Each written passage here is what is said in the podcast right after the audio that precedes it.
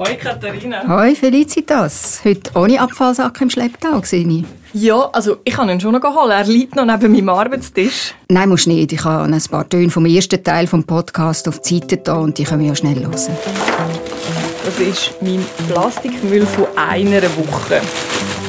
Genau. Was haben wir denn da noch? Irgendein Döschen, gell? Das ist vom Takeaway. Hey, ich schaue, dass ich das nicht, nicht poste in dem Sinn. Aber ich würde jetzt das wenigstens wahrscheinlich noch so aufbehalten, um mit dem posten zu gehen. Ja. Also du hast deinen Plastikabfall eine Woche lang gesammelt und ihn dann inspizieren Ja, und ich habe mich und andere gefragt, wie viel bringt es denn eigentlich, wenn ich Plastikverpackungen vermeide oder recycle? Wenn man mal so anschaut, Verpackungen und Produkte, dann macht der Anteil der Verpackungen meistens so vielleicht 1 bis 10 Prozent der Umweltbelastung aus. Also eigentlich ist der Inhalt viel relevanter als die Verpackungen. Das heißt ja nicht, dass man dort nicht etwas ändern soll. Es sind ja hunderte Kilo Verpackungen, die jeder Schweizer verbraucht und da kann man sicher auch ansetzen am Schluss des Tages, was das ja mit dir macht, ist, es tut deine gesamte Konsumhaltung verändern. Aber gell, das ist ein Prozess über Jahre. Und irgendwann bist du dann so weit, wo du einfach sagst, mega cool, ich habe mein System gefunden, das passt mir da, da habe ich alles, was ich brauche. Und zwei Wochen später, Felicitas, ist deine Welt natürlich jetzt ganz eine andere, von Plastik und Schuldgefühl befreit. Haha, schön wär's. Oh je, tut mir so leid, ich gebe dir die Absolution. Danke. Bitte.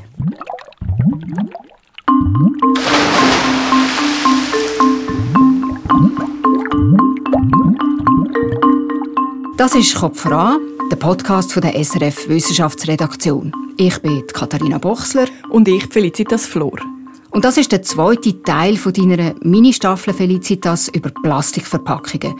Die Wege aus der Plastikwelt die sind ja ziemlich verzweigt, habe ich vor zwei Wochen von dir gelernt. Ja, leider schon. Plastikverpackungen machen nur etwa 1 bis 10 Prozent vom ökologischen Fußabdruck von einem Produkt aus. Also zum Beispiel von einem Shampoo oder einem vakuumverpackten Stück mm. Fleisch. Mm. Das ist erstaunlich wenig, haben wir beide gefunden. Und ich habe mich gefragt, warum machen wir eigentlich den Podcast, wenn es unverpackt Posten und Plastikrecycling nur relativ wenig bringt? Weil der Verzicht auf Plastik eben nicht beim Raschelsäckli oder der Zahnpastatube stehen bleibt, sondern sich auch auf andere Ebenen von unserem Umweltverhalten kann auswirken Und warum dass das so ist, beziehungsweise wie das, das gelingen kann, das hören ihr jetzt. Felicitas, zuerst möchte ich aber gleich schnell wissen, wie es mit deinem Selbstversuch beim Plastikverpackung sparen so steht im Moment. Also welche von diesen vielen Tipps, die ich bekommen habe, ich auch wirklich umgesetzt habe, um meinen privaten Plastikberg zu verkleinern? Präzise. Also gewisse Sachen haben wirklich sehr gut funktioniert. Das feste Shampoo zum Beispiel. Also das, was so aussieht wie eine Säufe? Ja, genau das. Das habe ich ausprobiert, das ist top. Da steige ich drauf um, sobald ich daheim meine alten Shampoos aufgebraucht habe. Also da hast du irgendwie angebissen und wo hast du Mühe?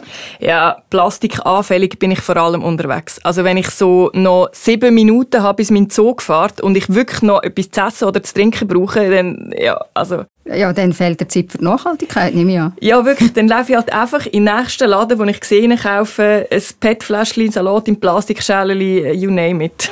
Und schon wächst dein ökologischer Fußabdruck brutal in die Länge. Es ist schon ein bisschen schlimm, aber ich habe auch in diesem Bereich versucht, kleine Schritte zu machen. Also mein eigenes Besteck habe ich jetzt immer dabei und Takeaway-Kaffeebecher habe ich praktisch komplett eliminieren Da nutze ich jetzt so ein neues Deposystem. Ich habe am HB Zürich einen Kaffee in dem Mehrweg Mehrwegbecher posten und wenn ich zu Basel ankomme, kann ich den Becher in so eine Rückgabebox schmeißen und komme das Depot wieder zurück über. Das kostet dann 10 Rappen pro Kaffee.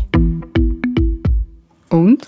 Siehst du auch andere Leute äh, ihren Mehrwegbecher dort abgeben? Ja, nein, bis jetzt eben noch nicht wirklich. Also bist du jetzt wirklich auf dem Weg, wenn auch in gewissen Situationen noch ein bisschen allein aus dem Plastikland?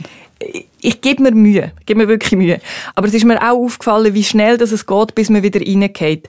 Ein Abend, wo ich ein müde bin und daheim nicht kochen will, und schon ist auf dem Heimweg ähm, eine Suppe im Plastikbecher, ein Brötchen in einem Säckchen, das ein Plastikfenster hat und noch ein Stück Käse, das auch in einer Plastikfolie steckt, in meinem Rucksack gelandet. Es geht einfach wahnsinnig schnell.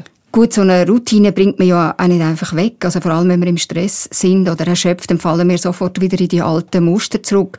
So in eine Art Default-Modus von unserem Hirn. Stimmt. Bei den Sachen, wo man sich ein bisschen mehr Zeit nimmt, dort ist mir fast leichter gefallen, die Gewohnheiten, die ich habe, zu überwinden. Zum Beispiel? Ja, zum Beispiel an Secondhand-Plattformen oder an Brocki zu denken, wenn ich etwas Neues brauche. Das hat mir ja Tara Welschinger in der letzten Folge von Kopf voran vorgeschlagen. Sie ist die Besitzerin vom Unverpacktladen in deinem Quartier. Wir haben sie im ersten Teil kennengelernt. Und hast jetzt auf ihre Tippe ein brauchtes Zusammensetzung gekauft? Nein, das nicht, aber ein Balance Board für meine Physioübungen. Uh. Das habe ich sogar via eine Gruppe auf Facebook gratis bekommen. Und für die Weihnachtsgeschenke bin ich jetzt auch schon am Schauen. Oh, das ist aber nicht allen ihren Geschmack. Da musst du ziemlich aufpassen, dass niemand beleidigt. Ja, ich weiß. Ich probiere es jetzt gerade mal bei meinem Mann. Der ist frustrationstolerant. Ich schenke ihm immer ein selber bedrucktes T-Shirt. Und das habe ich das Jahr Secondhand gepostet. Also unbedruckt natürlich. Ah, Spoiler Alert. und dein Plastikabfallberg, der schrumpft und schrumpft? Ja, jetzt nicht gerade auf null, aber doch von diesen 348 Gramm in der letzten Folge auf 225 Gramm. Das ist ein Drittel weniger als in dieser ersten Testwoche. Du bist meine Heldin. Nee, ich habe so ein Blödsinn. Aha. Also komm, so viel zu deinem Selbstversuch, auch wenn wir den ein bisschen anders einschätzen im Ergebnis. Trotzdem, wenn wir über den individuellen Tellerrand in die Natur schauen, die direkten Auswirkungen von Plastikverzicht auf die Umwelt, die sind ja nicht riesig. Das haben wir ja eben im ersten Teil von dieser Staffel schon gehört. Ja, aber Plastik und die Verpackungen sind gleich ein riesiges Thema bei den Schweizerinnen und Schweizer. Das haben mir alle Experten bestätigt, die ich mit ihnen geredet habe. Plastik assoziiert mir einfach sofort mit Umweltverschmutzung. Und das hat mir auch der Ökobilanzexperte Thomas Kegi bestätigt. Obwohl Verpackungen nicht so relevant sind in gewissen Aspekten, ist das etwas, was die Menschen einfach nicht loslassen. Das kommt immer und immer wieder. Das ist verrückt. Dabei wäre wichtiger, sagt Thomas Kegi in der ersten Folge, wie viel Energie das wir die Heime brauchen, wie viel das wir mit fossilen Brennstoffen unterwegs sind, also Flüger, Auto, TÜV, und was wir essen. Genau. Ich habe mich bei meiner Recherche für den Podcast immer wieder gefragt, warum überschätzen wir den Plastik als Problem eigentlich so fest? Mir ist nämlich selber genauso gegangen. Mir auch. Ich habe die Frage darum gerade an die Expertinnen von dieser Kopfvoranfolge weitergereicht. Zuerst an Dorothea Schaffner.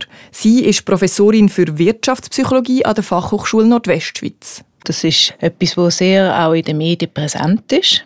Man hat einiges darüber gelesen. Es gibt auch eindrückliche Bilder. Zum Beispiel die riesigen Plastikstrudel auf offenem Meer oder die Vögel mit Mägen voller Plastik es ist natürlich auch etwas, wo im eigenen Verhalten gut beobachtbar ist. Also man begegnet dem tagtäglich und dann kommt es zu dem Effekt, wo man Verfügbarkeitsheuristik nennt, dass wenn man sich sehr gut an etwas erinnert, dann denkt man auch, dass es wahrscheinlicher ist, dass es ein Problem ist.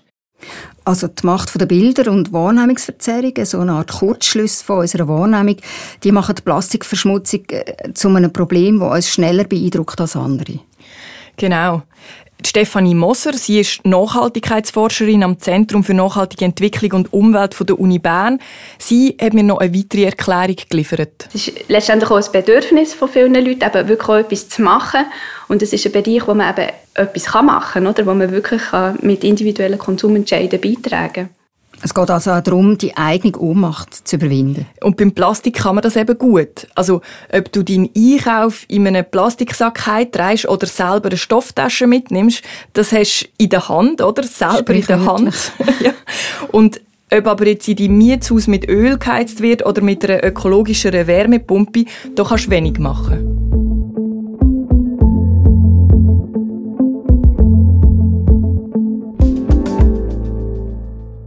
Also die Sichtbarkeit der Plastikverschmutzung und die ganz praktischen Möglichkeiten, selber etwas zu machen, können dem eigenen Umweltverhalten also wirklich Schwung geben. Und noch mehr, so Faktoren oder Probleme, die auf den ersten Blick sichtbar sind, die können eine richtige Dynamik anstoßen, sagt Stefanie Moser. Wenn Leute sich ökologisch engagieren und man sie dann auch ein darauf hinstößt, hey, aber du bist ja, du machst ja etwas für die Umwelt, dass sie sich dann auch eher als ökologische Personen sehen, also dass es ein Teil ihrer Identität wird, sich ökologischer zu verhalten, was sich wiederum auf nächste Verhaltensweise auswirkt einerseits. Und andererseits, dass man auch sagt, so können die Leute wie Kompetenzen aufbauen oder dass sie eben merken, sie können wirklich auch etwas bewegen und dass das auch wiederum dazu kann führen kann, dass sie sich dann vielleicht Bereiche annehmen, die vielleicht komplizierter oder ja, schwieriger sind. Die Stefanie Moser erklärt eigentlich genau das, was Tara in der ersten Folge über ihren persönlichen Weg hin zu Zero Waste erzählt hat. Man fängt neu an und dann ändert man immer mehr Verhaltensweisen. Irgendwo bei der Verpackung hat das angefangen, aber geht hin bis zu der Mobilität, bis zu Wohnen, bis zu überall. Es hat einfach meine ganze Haltung verändert. Es kann auch ein Einstiegspforte sein, sich grundsätzlich mit seinem Lebensstil auseinanderzusetzen. Also auch wenn es ökologisch gar nicht so viel bringt, Plastik zu sammeln oder gerade ganz zu vermeiden, können sich auf der persönlichen Ebene auf immer mehr Bereiche ausdehnen. Und in einem weiteren Schritt kann es auch eine gesellschaftliche Bedeutung bekommen. Dass wir eben auch probieren zu sagen, schau, es geht jetzt eben nicht darum, dass wir jetzt zusammenzählen, wie viel CO2 oder Plastik wird hier eingespart, sondern dass wir in diesem Gesamtbild vor Frage, wie kommen wir überhaupt zu Innovationen oder gesellschaftlichen Veränderungen, oder? dass man den Beitrag auch dort muss sehen Genau so Aspekt schaut Stefanie Moser in ihrem Forschungsprojekt an. Was für Initiativen gibt es, die uns einen nachhaltigeren Konsum ermöglichen? Und was braucht es, dass die dann erfolgreich sind? Weil sie findet, es ist zu kurz gegriffen, wenn man jetzt einfach nur immer auf die individuellen Menschen und ihr Verhalten schaut, sondern man muss das auch im größeren Kontext verstehen, in ihrer Lebenswelt und in den Rahmenbedingungen, die sie umgeben. Und dass an diesen Rahmenbedingungen gerüttelt wird, da können auch Nischenbewegungen oder Grassroots-Bewegungen, wo halt die Leute wirklich zusammen pionierhaft etwas Neues erreichen wollen. Also so Leute von unten wie du und ich. Genau. Auch solche Bewegungen können etwas dazu beitragen. Das ist schon in historischen Studien nachgezeichnet worden, wie ist zum Beispiel die Elektromobilität oder wie hat sich die Solarenergie durchgesetzt, wie kann das passieren, oder? Das fängt meistens auch im ganz Kleinen mit ein paar Initiativen Leute an, die rumpröbeln und irgendwas Neues probieren und dann ist es vielleicht ganz schwierig und es bleibt ganz lange in der Nische. Ja, und auch, lange nicht alles schafft es dann, oder? Aber inzwischen ist das natürlich extrem breit wirksam geworden. So ein Tesla ist ja heute ein Statussymbol. Ja, und in der Anfangsphase sind ja Elektromobilfahrer wirklich als schräge Vögel abgetan worden. Wenn sie mit ihren Säuferkisten ähnliche äh, Flitzer durch die Straße gefahren sind, hat man die eigentlich ziemlich als Spinner belächelt. Ja, voll. Also, ich habe mal ins Archiv geschaut, 1985 an der ersten Tour de Sol. Da haben sich so crazy Elektro- und Solarfahrzeuge mit wildesten Namen ein Rennen quer durch die Schweiz geliefert. Delta Mat, Multisolar, Ecosolar. Ja, und wer einen Vater hatte, der dann auf so ein Vehikel abgefahren ist, zum Beispiel auf der eiförmigen Prototyp GL88 von der Aargauer Firma Horlacher oder der Stromboli 1 vom Ostschweizer Tüftler Markus Isering, der hat sich einfach geschämt. Ja. es hat sich dann weiterentwickelt. In den 90er Jahren hat auch zum Beispiel der Nikola Hayek, also der von Swatch, der von Swatch, der hat ein Mini-Elektroauto entwickelt, zusammen mit einem deutschen Autokonzern. Ähm, das hat dann aber nicht geklappt. Am Schluss des Projekts ist der Hayek ausgestiegen und daraus ist dann der Smart geworden. Ein Benziner, aber immerhin noch revolutionär Mini sozusagen.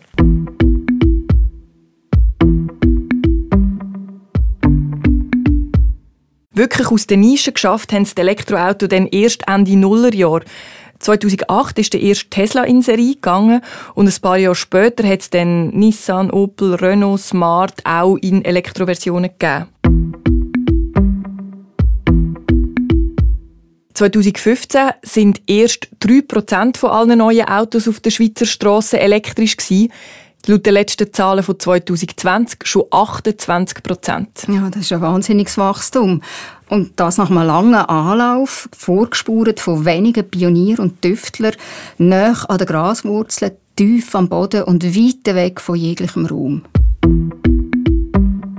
Grasschutzbewegung, also zivilgesellschaftliche Initiativen, die so zusammen probieren, etwas Neues zu experimentieren. Das ist natürlich auch so ein Grüppli gleichgesinnte Leute, die sich auch darin bestärken kann und auch so ein vielleicht das Gefühl von Hilflosigkeit kann überwunden werden, wo jeder Einzelne probiert, irgendwie im Alltag etwas zu ändern und man denkt, ja, aber ist das überhaupt etwas? Aber wenn man sich halt so ein bisschen zusammenschließt, wird plötzlich viel mehr möglich, oder?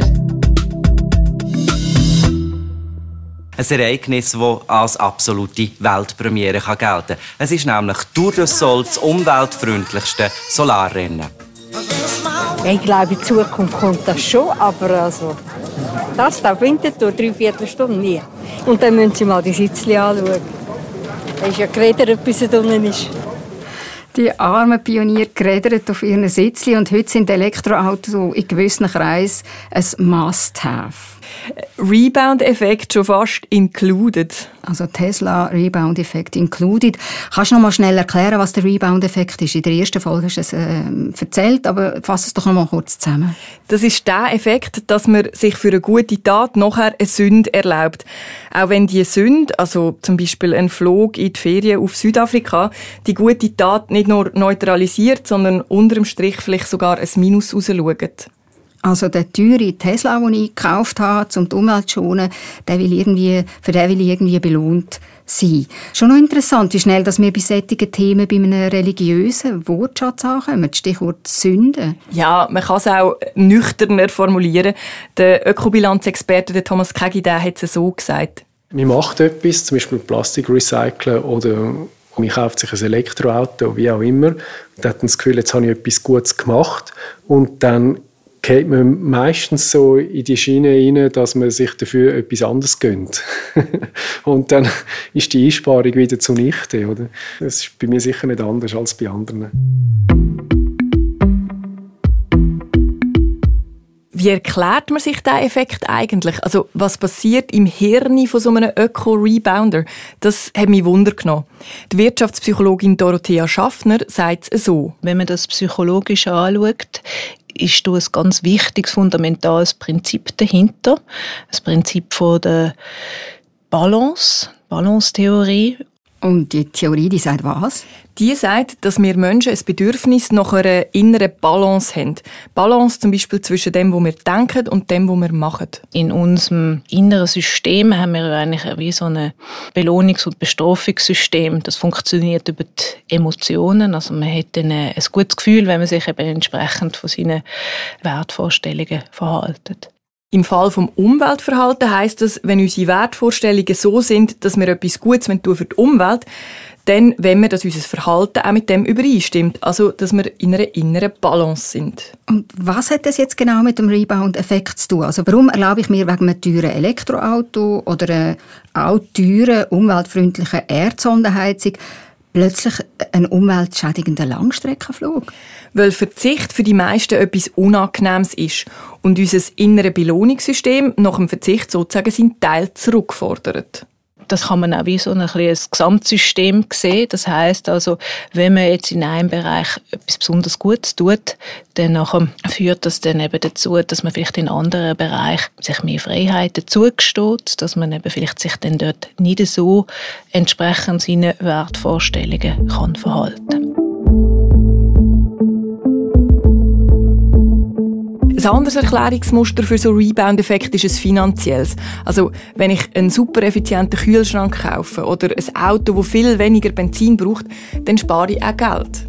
Und das Geld kann ich dann nochmal anders ausgeben. Genau. Und vielleicht leiste ich mir dann eben dafür ein fetteres Auto oder ich gönne mir Ferien mit dem Flugzeug. Du, und der Rebound-Effekt, also der Schuss, der ökologisch quasi nach hinten abgeht, wie stark fällt denn der beim Umweltverhalten ins Gewicht? Das ist schwierig zu bestimmen. Die Forschung geht aber davon aus, dass bei Technologien, die die Sachen effizienter machen, zwischen 30 und 50 Prozent der Einsparungen vom Rebound-Effekt gerade wieder aufgefressen werden. Das ist jetzt aber schon ziemlich viel, oder 30 bis 50 Prozent von dem, was eigentlich jetzt besser ist für die Umwelt, wird aufgefressen von der speziellen Arithmetik von meinem inneren gierigen Belohnungssystem. Mhm. Aber interessanterweise bei so Verhaltensweisen wie aufs Auto verzichten oder kein Fleisch essen, dort deutet erste Forschungsergebnisse darauf ein, dass der Rebound-Effekt hier eher weniger stark ist. Aber diese Forschung die steckt noch in den Kinderschuhen. Wissen die Wissenschaftlerinnen eigentlich, wie man den Rebound-Effekt, also das Teufel auf meine Schultern, wie man den bändigen kann? Was man kann machen gegen den Rebound-Effekt, das ist natürlich dann eine interessante Frage jetzt mit dem Wissen als Hintergrund, ist natürlich schon so, dass man sich halt sehr bewusst muss sein, was für Entscheidungen dass man fällt. Dann kann man natürlich viel mehr auch mit dem Bewusstsein verhindern, sozusagen, dass einem sein eigenes System dann austrickst und sagt, es ist eigentlich alles in Ordnung, sondern dass man eigentlich bei jeder einzelnen Entscheidung wieder schaut, ist die eigentlich in Übereinstimmung mit meinen Wertvorstellungen. Also das klingt halt schon wieder nach Arbeit, oder? Nach einer Tour-Selbstbefragung sozusagen. Ja, das sagt auch Dorothea Schaffner. Entscheidungen fällen ist anstrengend. Die Psychologie liefert da aber einen Lösungsansatz. Wenn man sich bewusst ist, was man erreichen will, dann soll man sich einen Plan zurechtlegen, aber nicht irgendeinen Plan. In der Psychologie redet man dann im Fachjargon von Implementation Intentions. Das sind ganz spezifische Art von Plänen, wo man genau eine Situation festlegt und dann das entsprechende Verhalten. Hui, das klingt jetzt ziemlich abstrakt. Ja, aber im Kern geht es um das. Ich mache mir nicht einen Plan im Stil von «ich vermeide jetzt Plastik wo immer möglich», sondern ich denke an eine konkrete Lösung für eine ganz konkrete Situation. Gib mir doch ein Beispiel. Also, wenn ich wieder mal Hunger und Durst habe und auf den Zug muss pressieren... Jetzt bin ich gespannt. Dann fülle ich meine Trinkflasche am Wasserhahn im Büro, wo ich eh dran vorbeilaufe, und ich hole mir am Bahnhof ein Brötchen direkt auf die Hand. Oder ähm, wenn ich am Abend nicht mehr mal koche, esse ich daheim Haferflöckchen mit Joghurt oder Bouillon mit Ei. Das habe ich nämlich immer daheim und ich kaufe nicht last minute und hungrig noch irgendetwas in Plastik. Und du hast es hoffentlich auch gern. Ja, Mama. wenn man mit so wenn dann Plan operiert, ist es wahrscheinlicher, dass man sein Ziel auch erreicht. Du leistest dir also einen inneren Algorithmus zurecht oder simpel Ausdruck, du denkst Einfach ein bisschen voraus. Genau, und schauen, dass das neue Verhalten dann quasi zum neuen Default wird. Das entlastet eben nicht nur die Umwelt, sondern auch mein Hirn. Diese Art von Planen hilft einem, seine kognitiven Ressourcen zu schonen und einfacher so zu Entscheidungen kommen, wenn man so wie verschiedene Entscheidungsregeln hat, wo man einfach sagt, ich kaufe einfach nie mein Mittagessen äh, wo eingepackt ist in Plastik, sondern ich habe immer mein mitgebrachtes Geschirr dabei.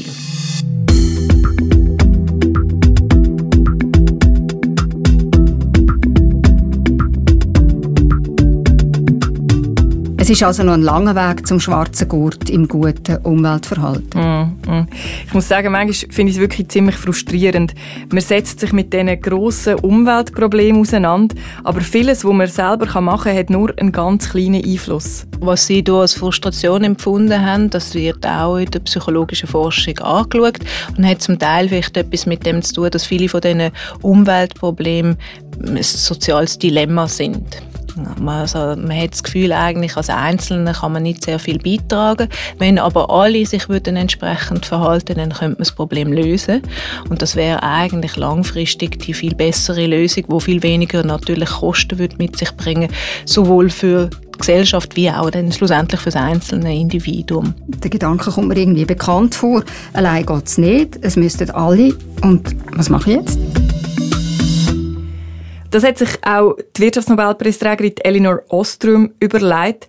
Sie hat daran geforscht, wie man mit Gemeingütern gut umgehen kann. Das sind so Ressourcen, die man zusammen nutzt. Und da gehört eben die Natur dazu, also die Luft, der Boden, das Wasser. Und das funktioniert nur, wenn sich niemand übermäßig bereichert. Die Elinor Ostrom ist darum in verschiedene Gebiete der Welt gereist und hat geschaut, wie man das dort so macht. Also sie hat geschaut, ob es schon Traditionen gibt, wo man mit so Gemeingütern handelt quasi oder die austeilt miteinander. Ja, genau. Sie ist zum Beispiel auf Dörbel gegangen, das ist im Wallis. Dort hat sie erforscht, wie die Bauern zusammen die Alpen, den Wald und die Weide miteinander managen, sozusagen. Und wie funktioniert jetzt der Umgang mit solchen Gemeingütern eigentlich am besten? Also eine Patentlösung hat auch Eleanor Ostrom keine entwickelt. Aber sie hat herausgefunden, was erfolgreiche Systeme gemeinsam haben. Das ist wirklich spannend, dass sie festgestellt hat, wenn man beispielsweise miteinander kommuniziert, wenn man so ein Gemeinschaftsgefühl auch kann herstellen, dass das hilft, gegen die Frustration zu wirken. Miteinander reden ist also zentral. Das ist bei einer Alp im Wallis aber natürlich etwas anderes als bei unseren globalen Umweltproblemen von heute, wo vielleicht ein Mensch am anderen Ende der Welt unter meinem Konsum leidet, weil er neben der Fabrik wohnt, wo meine Turnschuhe macht. Und mit dem kannst du nicht reden? Nein, also schwierig. Es gibt aber noch eine Erkenntnis von der Eleanor Ostrom, die für die heutigen Umweltprobleme spannend ist man kommt nicht sehr weit mit der Eigenverantwortung. Und das geht auch wieder auf die Forschung vom sozialen Dilemma zurück, dass eigentlich so kollektive Probleme nur gelöst werden können, wenn es eben übergeordnete Regelungen gibt, wo sich alle daran halten. Ernüchternd, aber vielleicht schlicht einfach auch ehrlich. Ja, nicht immer leicht zu ertragen.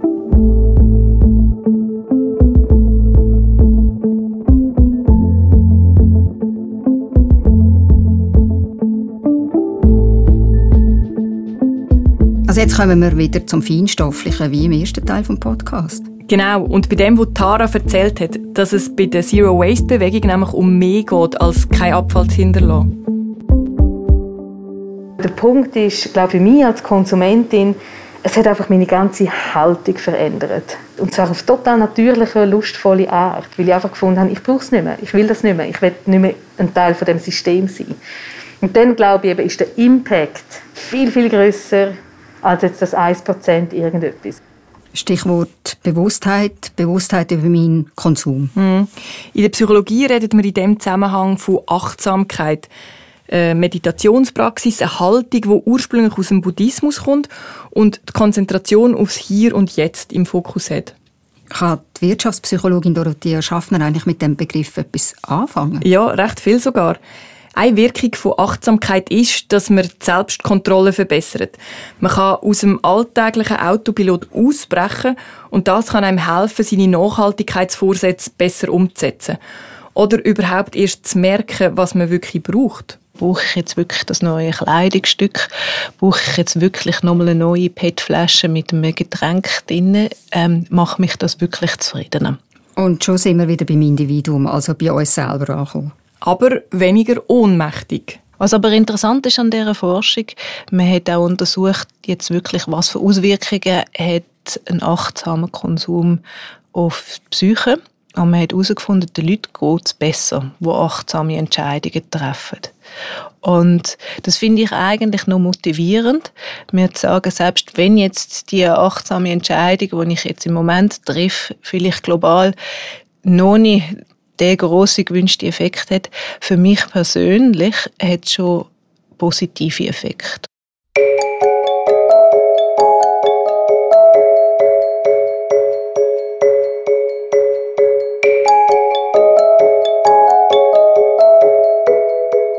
Felicitas, das ist jetzt eine weite Reise vom Plastikabfall in deiner Küche bis zum buddhistischen Achtsamkeitsansatz. Oh ja. Zusammen mit einer Zero-Waste-Aktivistin, einem Ökobilanzspezialist, einer Nachhaltigkeitsforscherin und einer Wirtschaftspsychologin. Du bist tief eingetaucht, Felicitas, in diesem Kopf voran Podcast in die Welt der Plastikverpackungen, äh, in unser Konsumverhalten und unsere Psyche. Was ziehst du aus deinen Recherchen heraus?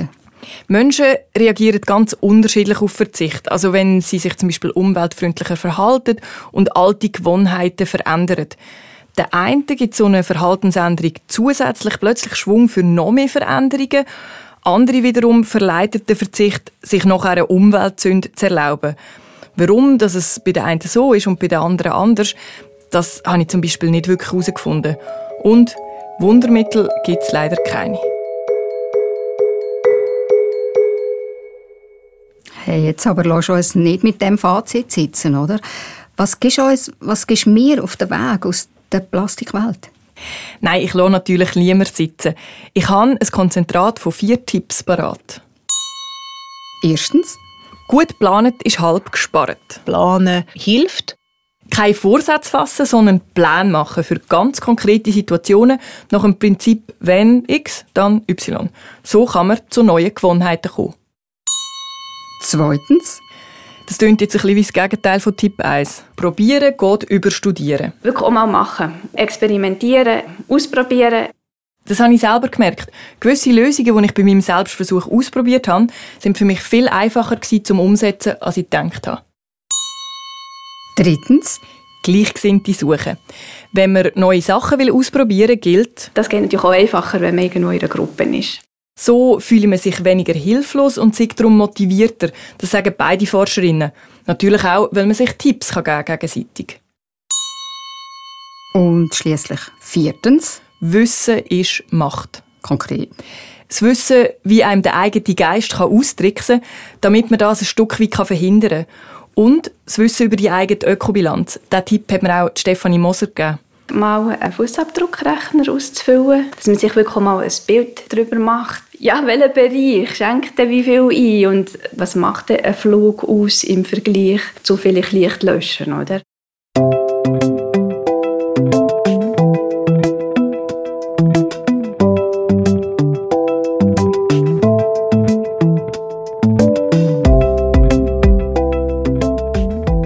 Felicitas, was ist jetzt dein Plan? Wie geht es weiter mit deinem Verhältnis zu Plastikverpackungen? Ich werde dranbleiben. Und zwar, wie es Dorothea Schaffner mir vorgeschlagen hat, mit einem konkreten Plan für eine bestimmte Situation. Also eins nach dem anderen. Zum Beispiel, ich werde jetzt als erstes ganz konkret meine Last-Minute-Bahnhofseinkäufe stoppen. Und sobald sich dort die neue Routine so ein bisschen eingespielt hat, nehme ich mir die nächste Situation vor. Okay, ich schaue jetzt ein bisschen genauer hin, was du einmal beim Mittagessen so auspackst. Ist gut, ist gut. ich finde aber nach dieser Recherche, es sollte wirklich nicht beim Plastik bleiben, sondern ich will auch mein Umweltverhalten in anderen Bereichen verändern. Hast du schon Ideen? Ja, ich will vor allem Bereiche angehen, die einen höheren Impact haben. Zum Beispiel das Fleisch essen. Also, wenn ich im Studio zu Mittag esse, dann nehme ich in Zukunft immer die vegetarische Option. Und ich will ganz grundsätzlich experimentieren mit dem Ansatz von weniger ist mehr.